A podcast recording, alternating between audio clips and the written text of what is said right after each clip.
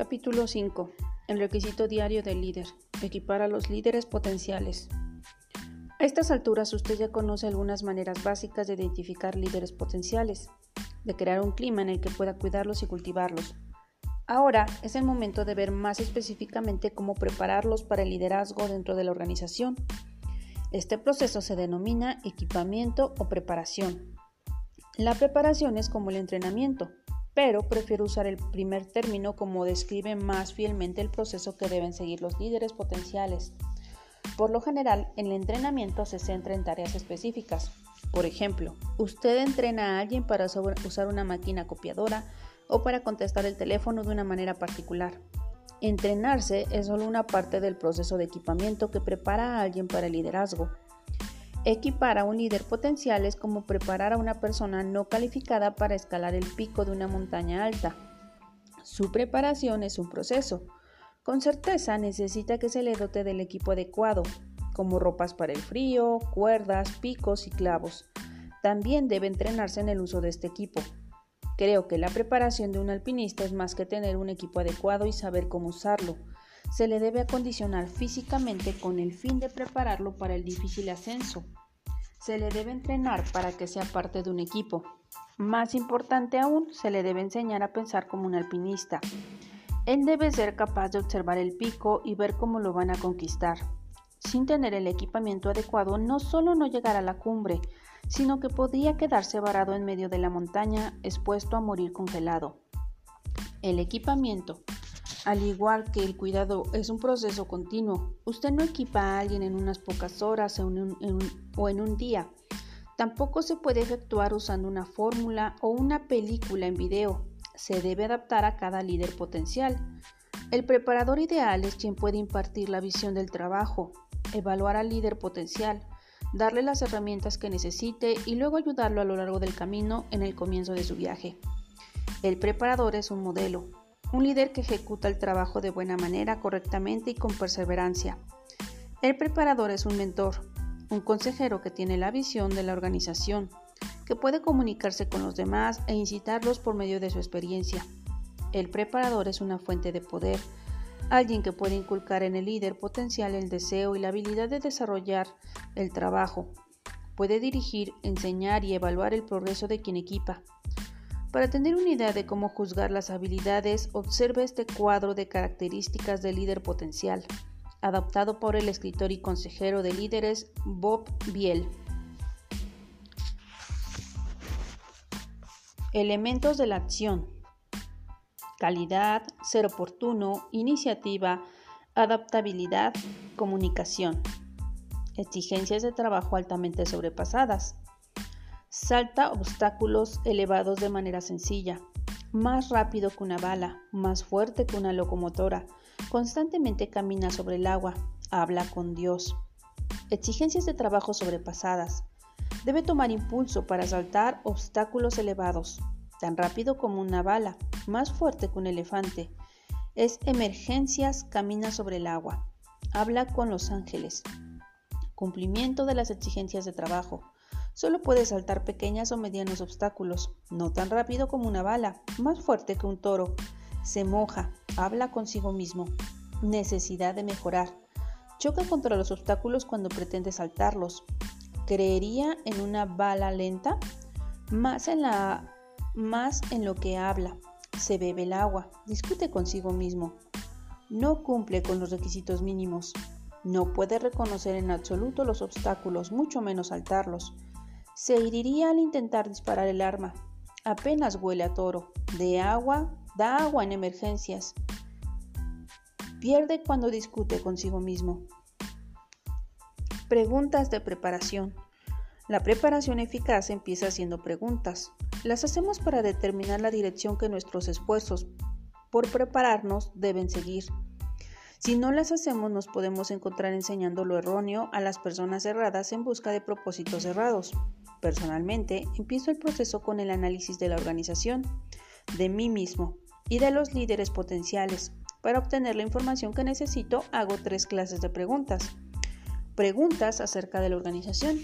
Estas preguntas determinarán las necesidades de equipamiento que se deben cubrir y la dirección que debe seguir para servir mejor a la organización. ¿Cuál es el propósito de la organización? El desarrollo de los líderes de una organización debe comenzar con una revisión del propósito de esta. De preferencia, este propósito ya está escrito. Si no lo está, escríbalo ahora o pida a alguien autorizado que le proporcione una declaración del propósito ni siquiera considere la posibilidad de un equipamiento o entrenamiento que no contribuya al cumplimiento del propósito de la organización. ¿Cuál es la necesidad primordial de la organización? Cuando usted conoce las necesidades más importantes de la organización para cumplir su propósito, conoce también su necesidad primordial de equipamiento. Defina esa necesidad tan claramente como le sea posible. ¿Existe un programa de entrenamiento para hacer frente a esa necesidad? Si no lo hay, ya sabe dónde empezar. En caso contrario, utilice las ideas de este capítulo para mejorarlo. ¿Qué áreas de la organización tiene el mayor potencial de crecimiento? Cuando entrena y prepara un equipo para el crecimiento, usted trabaja para su solidez. Es más proactivo que reactivo. Se coloca a sí mismo totalmente preparado en posición de conocer el futuro. ¿Tiene ese crecimiento potencial la necesidad de líderes para el logro de la meta? El área de crecimiento potencial nunca pasará de potencial a real sin líderes listos a hacer que se desarrollen los hechos. Si los líderes no están listos, se les debe equipar y desarrollar. Preguntas acerca de mí mismo. Las preguntas relacionadas con la organización indican la dirección que debe llevar el equipamiento.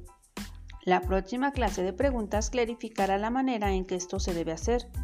Como líder, yo dirijo el tono del proceso de preparación.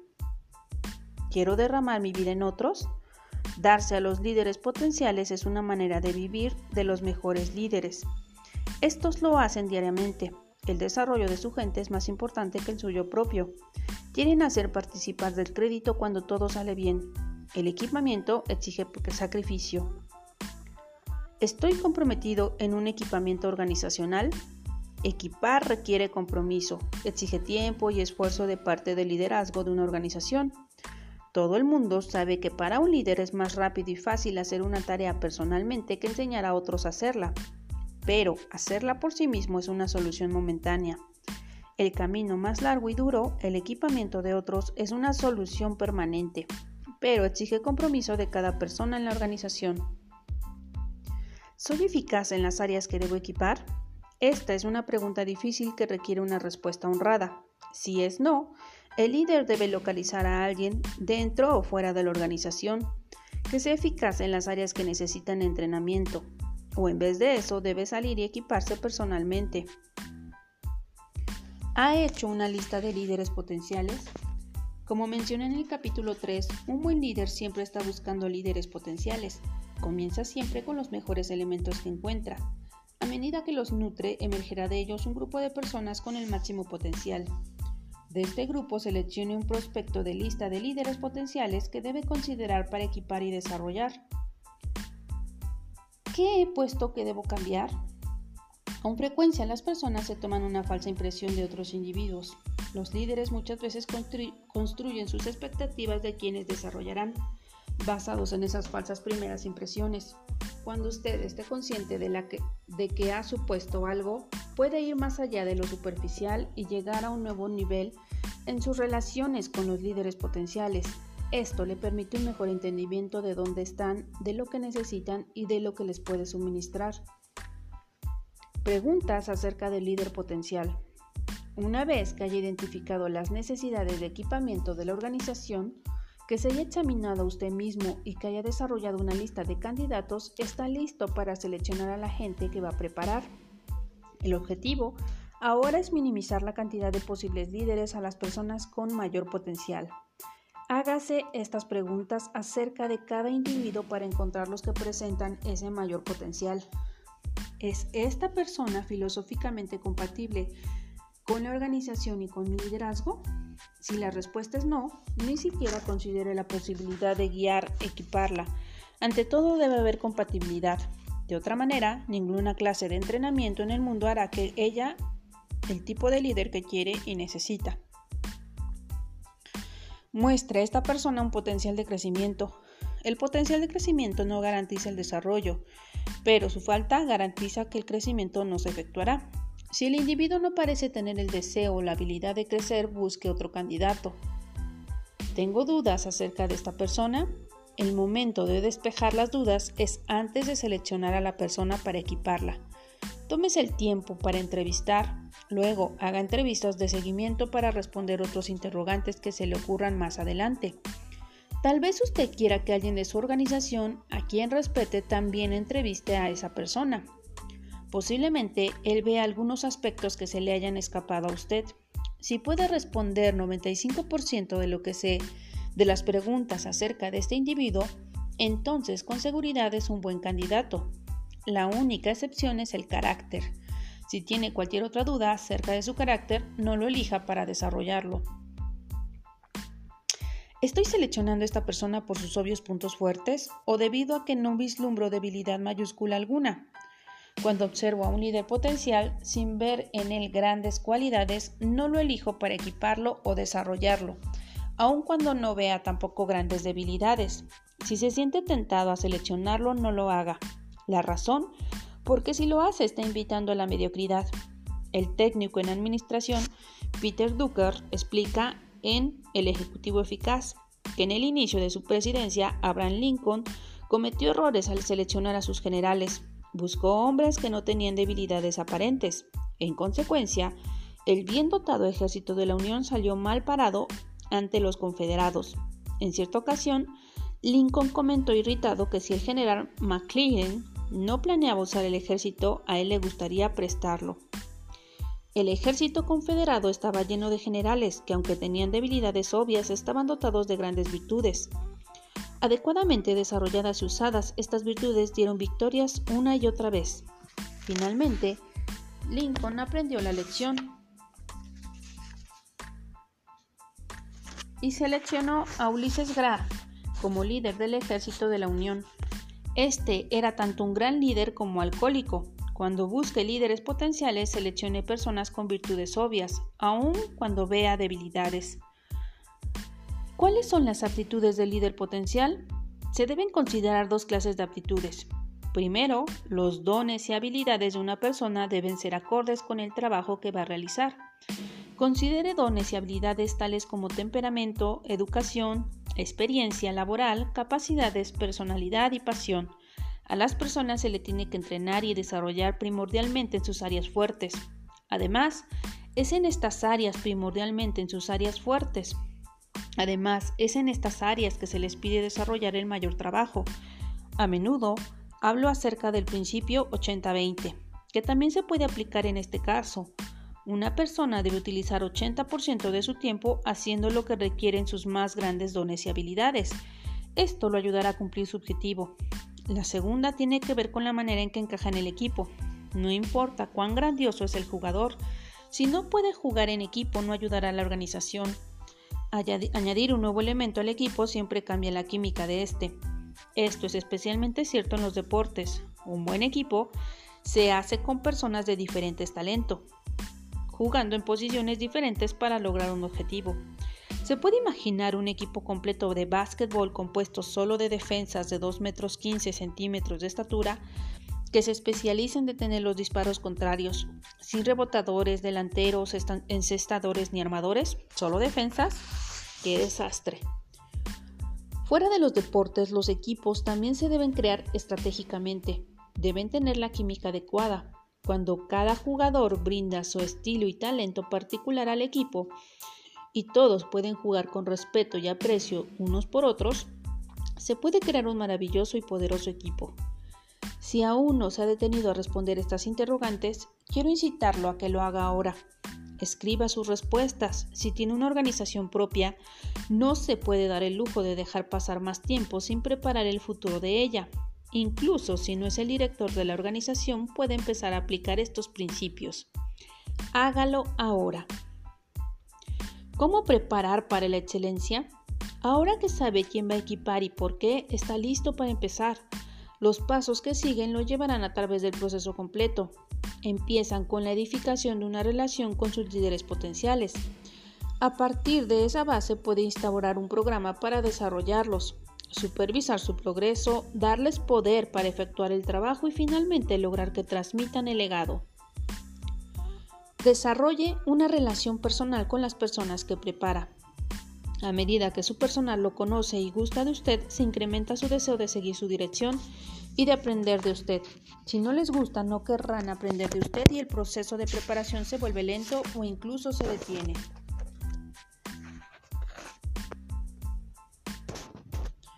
Para construir relaciones, empiece a escuchar la historia de la vida de su gente, su viaje hasta aquí. El sincero interés significa mucho para ellos. Le ayudará también a conocer sus fortalezas y debilidades personales. Pregúnteles acerca de sus metas y de lo que las motiva. Averigüe qué clase de temperamento tienen. Con seguridad, usted no quiere preparar y desarrollar a alguien cuya más grande pasión es establecer una posición económica en la que estuvieron invirtiendo 80% de su tiempo tratando con clientes disgustados. Una de las mejores maneras de conocer a las personas es verlas fuera del mundo comercial. En el trabajo generalmente están en guardia, tratan de parecer a otros. Al lograr conocerlos en otros ambientes, usted puede verlos tal como son. Trate de aprender todo lo que pueda sobre ellos e intente llegar a sus corazones. Si lo hace, estarán felices de darle la mano. Hable de su sueño. Mientras va conociendo a su personal, hábleles de su sueño. Esto los ayuda a que lo conozcan y a saber en qué dirección va. No existe una acción que les muestre mejor su corazón y su motivación. Woodrow Wilson dijo, crecemos por lo que soñamos. Todos los grandes individuos son soñadores. Ven sus sueños en la suave bruma de un día primaveral o en el rojo atardecer invernal. Algunos dejamos que esos sueños mueran, pero otros los alimentan y protegen. Los cultivan en los días tormentosos, hasta que los llevan al brillo del sol. Y la luz siempre ilumina a quienes creen y sinceramente esperan que sus sueños se vuelvan realidad. Con frecuencia me he preguntado, ¿hace el individuo al sueño o hace el sueño al individuo? Mi conclusión es que ambos son igualmente exactos. Todos los buenos líderes tienen un sueño. Todos los grandes líderes comparten su sueño con otros que puedan ayudarlos a hacer realidad. Así como sugiere Florence Litauer, debemos atrevernos a soñar, tener el anhelo de realizar algo más grandioso que usted mismo, preparar el sueño, hacer sus deberes, estar listo para cuando venga la oportunidad, manifestar el sueño, llevarlo a cabo, participar del sueño, convertir a otros en parte del sueño y llevarlo a ser aún más grande de lo que usted había esperado. Exija compromiso. En su libro El administrador del momento, Ken Blanchard dice, hay una diferencia entre interés y compromiso. Si usted está interesado en hacer algo, lo hace solo si es conveniente. Si está comprometido en algo, lo acepta sin excusas. No prepare individuos que estén simplemente interesados. Equipe solo a los comprometidos. El compromiso es una cualidad por sobre los demás que habilita al líder potencial a convertirse en un líder triunfante. No puede haber éxito sin compromiso. El entrenador de fútbol americano Lou Holtz identificaba la diferencia entre estar involucrado y estar verdaderamente comprometido. Estableció, el piloto kamikaze que pudo participar en 50 misiones estaba involucrado mas no comprometido. Para determinar si su personal está comprometido, lo primero que debe hacer es asegurarse de que saben lo que les costará convertirse en líderes. Eso significa que usted debe estar seguro de no vender barato el trabajo. Déjeles saber lo que van a obtener. Solo entonces sabrán con qué están comprometidos. Si no se comprometen, no dé un solo paso en el proceso de preparación. No pierda su tiempo. Fije metas de crecimiento. Las personas deben establecer objetivos específicos para lograr algo que valga la pena. El éxito nunca llega instantáneamente. Es la consecuencia de dar muchos pasos pequeños. Especificar metas se convierte en un mapa que un líder potencial puede seguir con el fin de crecer, así como lo establece Chad Helseter en Usted puede usar excelente en tiempos de cambio. Es la meta la que da forma al plan. Es el plan el que establece la acción. Es la acción la que lleva el resultado y es el resultado el que conlleva el éxito. Todo empieza con la sencilla palabra meta. Como líderes que preparamos debemos acostumbrar a nuestro personal a la práctica de establecer y lograr metas. Lily Tomlin dijo, siempre quise ser alguien, pero debería haber sido más específica. Hoy en día muchos se encuentran en la misma situación, tienen una vaga idea de lo que es el éxito y saben que quieren lograrlo, pero no han desarrollado ninguna clase de plan para conseguirlo. He descubierto que los grandes triunfadores en la vida son personas que se fijan metas y luego trabajan fuertemente para alcanzarlas. Lo que obtienen al conseguir sus objetivos no es nada comparado con lo que llegan a hacer al cumplirlas. Utilice las siguientes pautas cuando ayude a su personal a establecer sus metas. Haga que las metas sean adecuadas.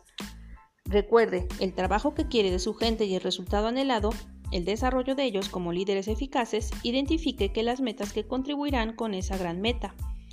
Haga que las metas sean posibles. Nada hará que la gente quiera renunciar más rápidamente que enfrentar metas inalcanzables. Me gusta el comentario hecho por Ian McGregor, expresidente de la Junta de Directores de AMATS. Utilizo el mismo principio que los entrenadores de caballos. Empieza con vallas pequeñas, metas fácilmente alcanzables y las van subiendo. En la administración es importante que nunca se pida a las personas que traten de conseguir metas que no pueden aceptar. Haga que las metas sean medibles. Sus líderes potenciales nunca sabrán cuándo alcanzaron su meta si éstas no son susceptibles de ser medidas. Cuando pueden medirse el conocimiento que ellos han logrado les dará un sentido de triunfo, los dejará también en libertad de establecer nuevas metas para reemplazar las antiguas. Defina claramente las metas. Cuando las metas no tienen un enfoque claro, tampoco lo tendrán las acciones de las personas que tratan de alcanzarlas. Haga que las metas sean flexibles. Cuando ya lo, como ya lo mencioné, las metas tienen que ser alcanzables. Por otro lado, cuando no requieren esfuerzo, las personas que las logran no crecerán. El líder debe conocer suficientemente bien a su personal para identificar las metas alcanzables que exigen flexibilidad. Escriba las metas. Cuando escriben sus metas, las personas se hacen más responsables de ellas. Un estudio de los graduados de la Universidad de Yale mostró que un pequeño porcentaje de ellos que habían escrito sus metas llegaron más rápidamente a cumplirlas que todos los demás juntos. Escribir las metas es eficaz. También es importante animar a sus líderes potenciales a revisar con frecuencia sus metas y progresos.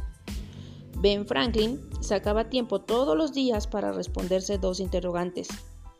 En la mañana se preguntaba, ¿qué bien haré hoy? Y en la noche, ¿qué bien he hecho hoy? Comunique lo esencial. Para ser productivas y estar satisfechas profesionalmente, las personas tienen que saber cuáles son sus responsabilidades fundamentales. Parece muy simple. Sin embargo, Peter Drucker dice que uno de los problemas críticos en el lugar de trabajo es que hay falta de comprensión entre el empleado y el patrón. En, relación con lo que el primero debe hacer, a menudo los empleados se les hace sentir vagamente responsables de todo lo que les paraliza. En lugar de eso, debemos clarificarles de que son responsables y de que no lo son. De esta manera podrían centrar sus esfuerzos en lo que queremos y tendrán éxito. Volvamos a cómo funciona un equipo de básquetbol. Cada uno de los cinco jugadores tiene una tarea específica.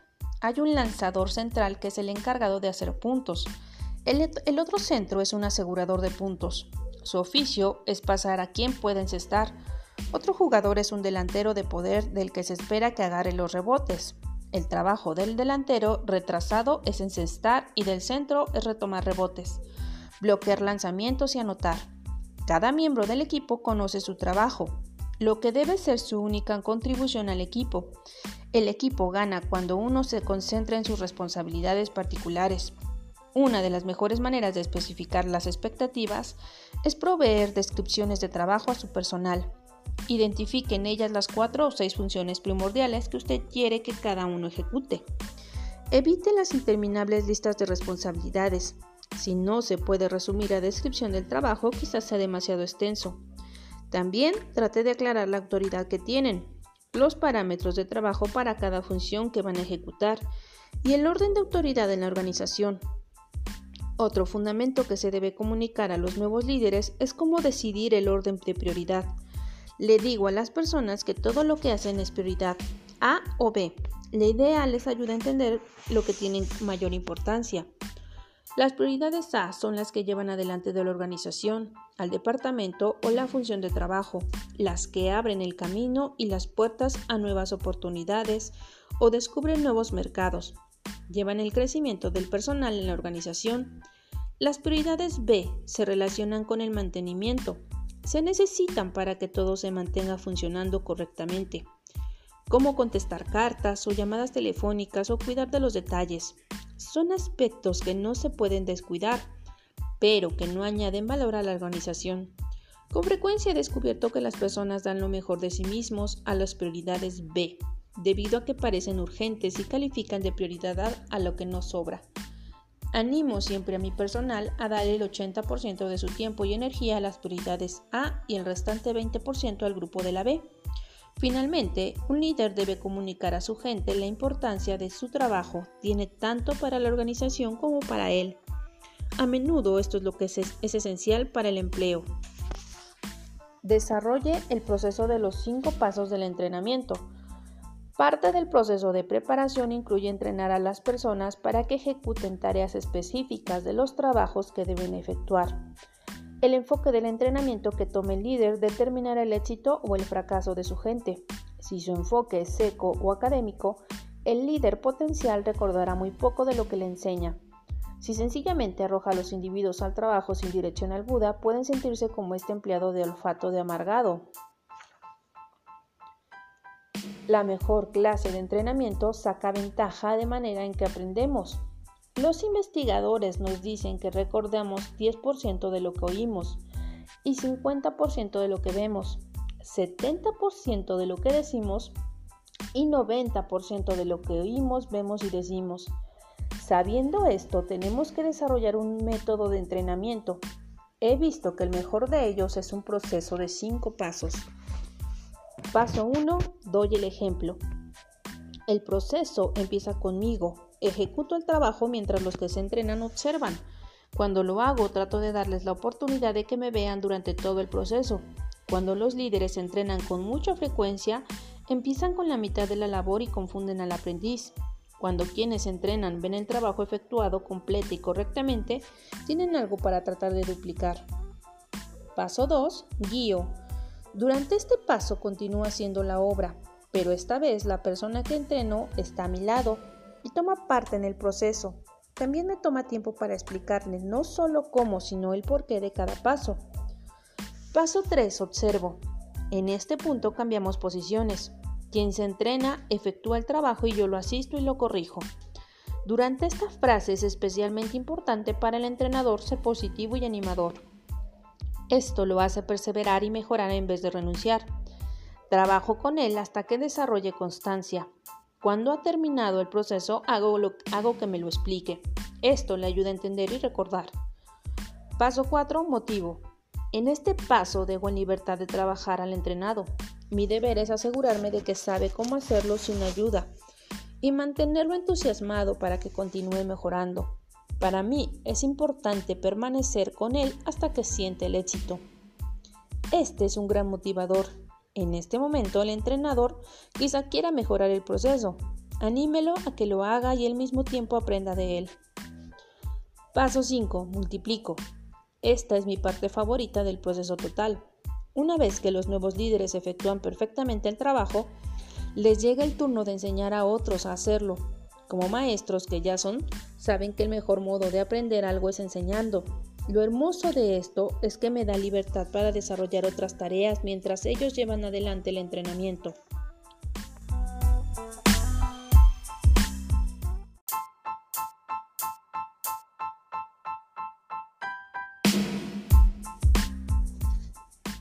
Presente el gran árbol. Todo el entrenamiento del mundo tendrá un éxito limitado si usted no deja a su gente en libertad de hacer el trabajo. Creo que consigo a los mejores, les transmito mi visión, los entreno en lo esencial y luego los dejo trabajar. Obtengo a cambio lo mejor de ellos. Así como en alguna ocasión declaró el general George S. Patton, no digas a los demás cómo hacerlo, diles qué hacer y te sorprenderán con su ingenio. Usted no puede soltar a su gente sin una estructura. Pero también debe darles suficiente libertad para que sean creativos. La manera de hacerlo es dándoles el gran árbol, responsabilidad, autoridad y rendimiento de cuentas. Para algunos, la responsabilidad es la más fácil de dar. Todos queremos que quienes nos rodean sean responsables. Sabemos cuán importante es. Como escritor y editor, Michael Corda dijo, en cualquier escala de importancia, el éxito le exige, que acepte responsabilidad. En el análisis final, la única cualidad de toda persona próspera tiene es la habilidad de tomar responsabilidad. Lo más difícil para hacer para algunos líderes es hacer que su gente mantenga la responsabilidad después de que se les ha dado. Los malos administradores quieren controlar cada detalle del trabajo de sus empleados. Cuando esto sucede, los líderes potenciales que trabajan para ellos se frustran y no se desarrollan. En vez de querer más responsabilidad, se vuelven indiferentes o la evitan. Si usted quiere que su personal tome responsabilidad, désela verdaderamente. De la mano de la responsabilidad debe ir la autoridad. El progreso no se presenta hasta que unos hasta que no se unen.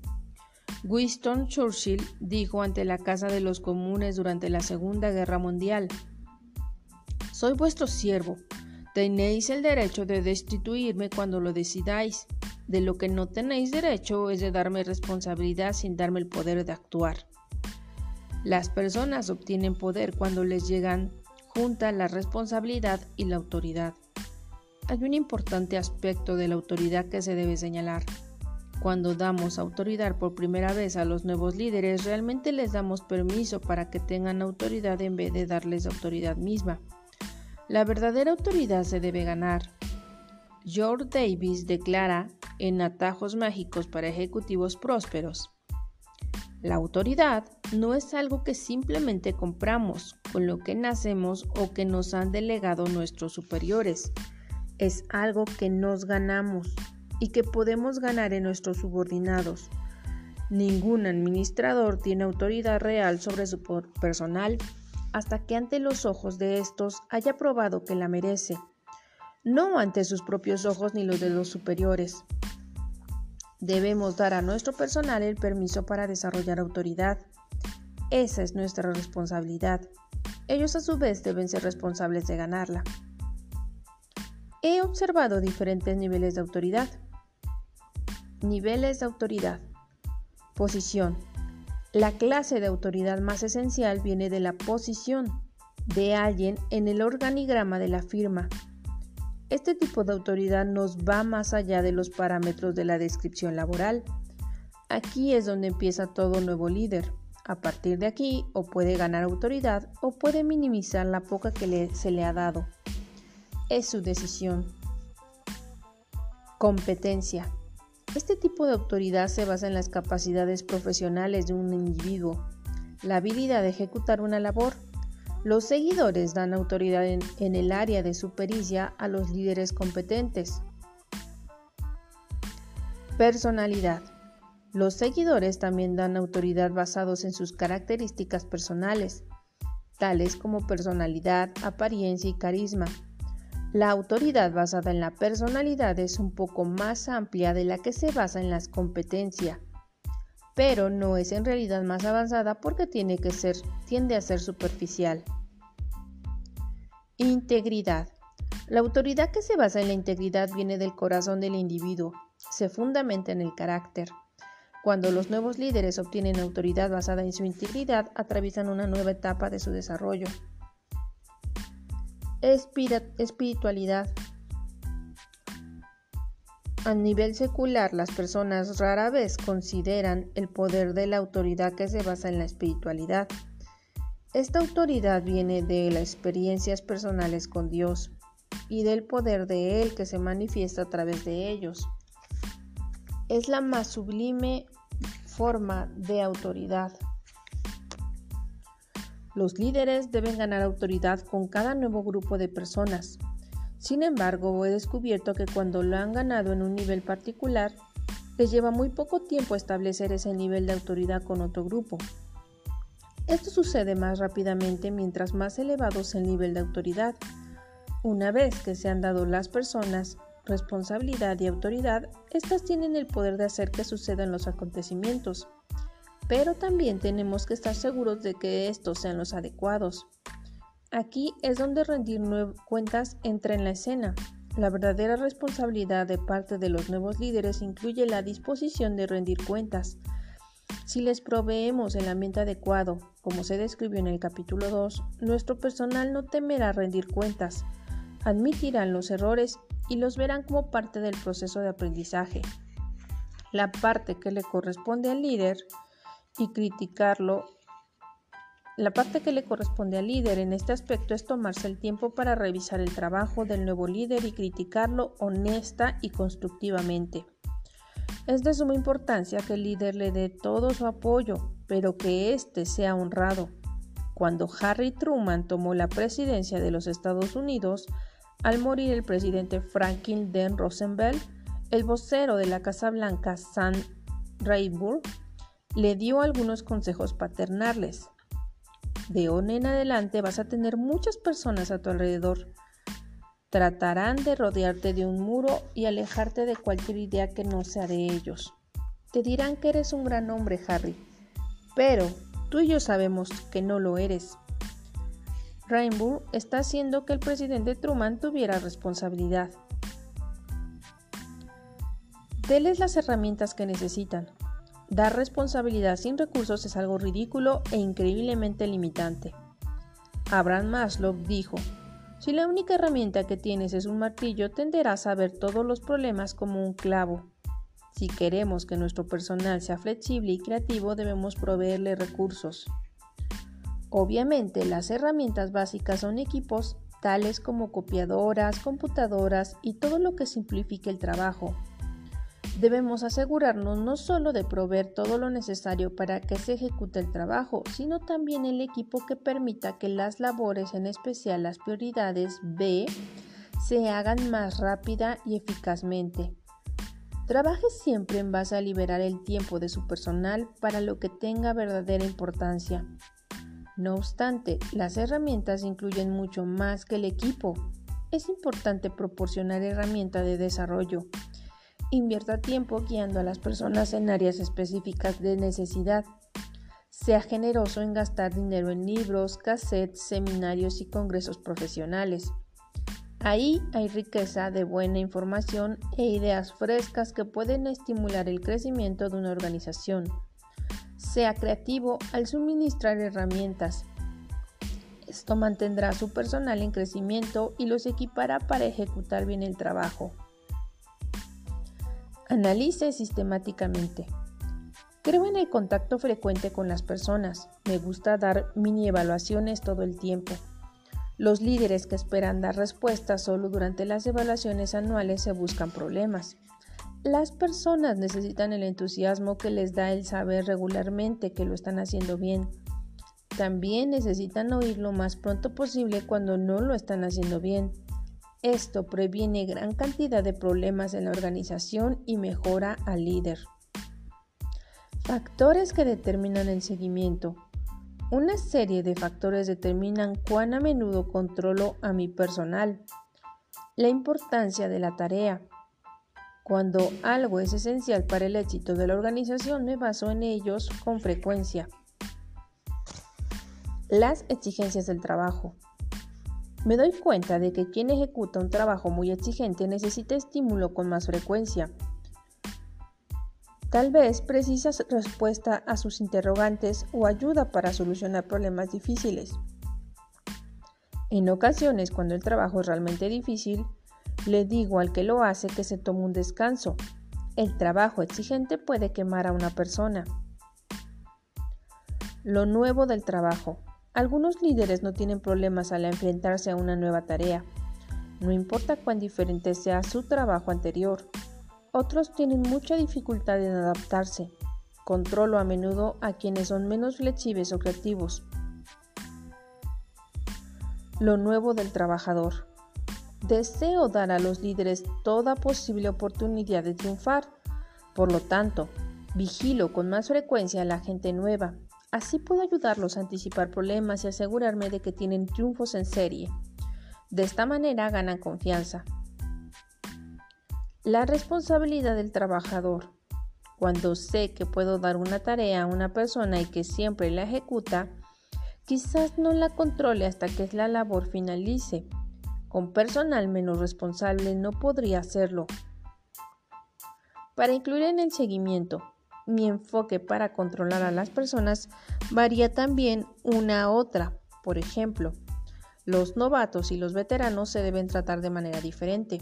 Sin embargo, no importa cuánto tiempo han estado conmigo, hay algunas cosas que siempre hago.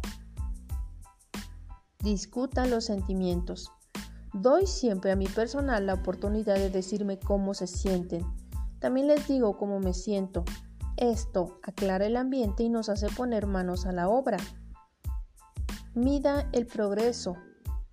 Tratamos juntos de determinar su progreso. Con frecuencia hago preguntas para averiguar lo que debo, debo saber. Si el personal está enfrentando obstáculos, soluciono lo que puedo. Evalúe. Esto es de suma importancia en el proceso. Siempre les doy alguna clase de evaluación. Soy honrado y cumplo mis deberes para asegurarme de que soy exacto. Critico constructivamente lo que les permite saber cómo lo están haciendo, corregir los errores y acelerar el trabajo. Anime. Si alguien no ejecuta bien su trabajo, siempre lo animo. Doy ánimo a malos trabajadores para que mejoren. Ánimo también a los mejores trabajadores. Elogio todo acontecimiento. Trato de dar esperanza y ánimo cuando las personas experimentan problemas personales. El ánimo los mantiene en la lucha.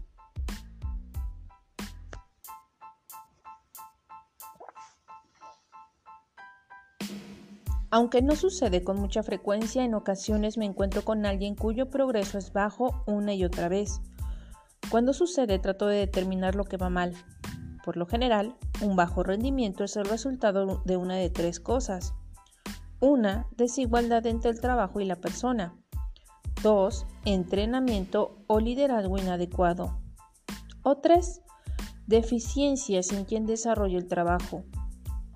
Antes de tomar cualquier acción, siempre trato de determinar cuál es el problema. Pongo en orden los hechos para asegurarme de que es realmente una deficiencia en el rendimiento y no solo un problema con mi percepción. A continuación defino la deficiencia lo más exacto que me es posible. Finalmente, chequeo con la persona que falla en su trabajo para tener la otra parte de la historia. Una vez que he cumplido mis deberes, trato de determinar dónde está la deficiencia. Si es una desigualdad, explico el problema a la persona la llevo a un cargo de acuerdo a sus capacidades y le reaseguro mi confianza. Si la situación involucra preparación o problemas de liderazgo, retrocedo y rehago cualquier paso que no se haya dado con eficacia. Hecho esto, le hago saber a la persona cuál era el problema y lo lleno de ánimo. Si el problema es con el individuo, me siento con él y se lo comunico. Explico en dónde está su falla y lo que debe hacer para solucionarla. Entonces le doy otra oportunidad. Pero también inicio el proceso de documentación en caso de que tenga que despedirlo.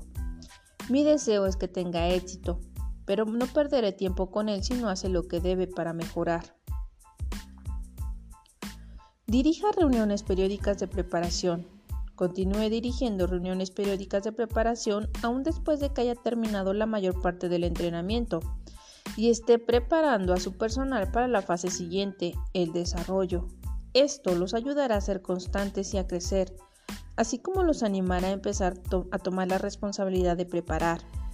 Cuando preparo una reunión de equipamiento incluyo lo siguiente. Buenas noticias. Siempre comienzo con una nota positiva reviso lo bueno que pasa en la organización y pongo en particular atención a los aspectos de interés y responsabilidad. Visión. Las personas que pueden ensimismar tanto en sus responsabilidades diarias que pierden la visión que dirige a la organización, utiliza la oportunidad que se presenta en una reunión de preparación para reestructurar esa visión. Esto les dará el contexto adecuado para el entrenamiento que les va a dar. Contenido. El contenido dependerá de las necesidades de ellos.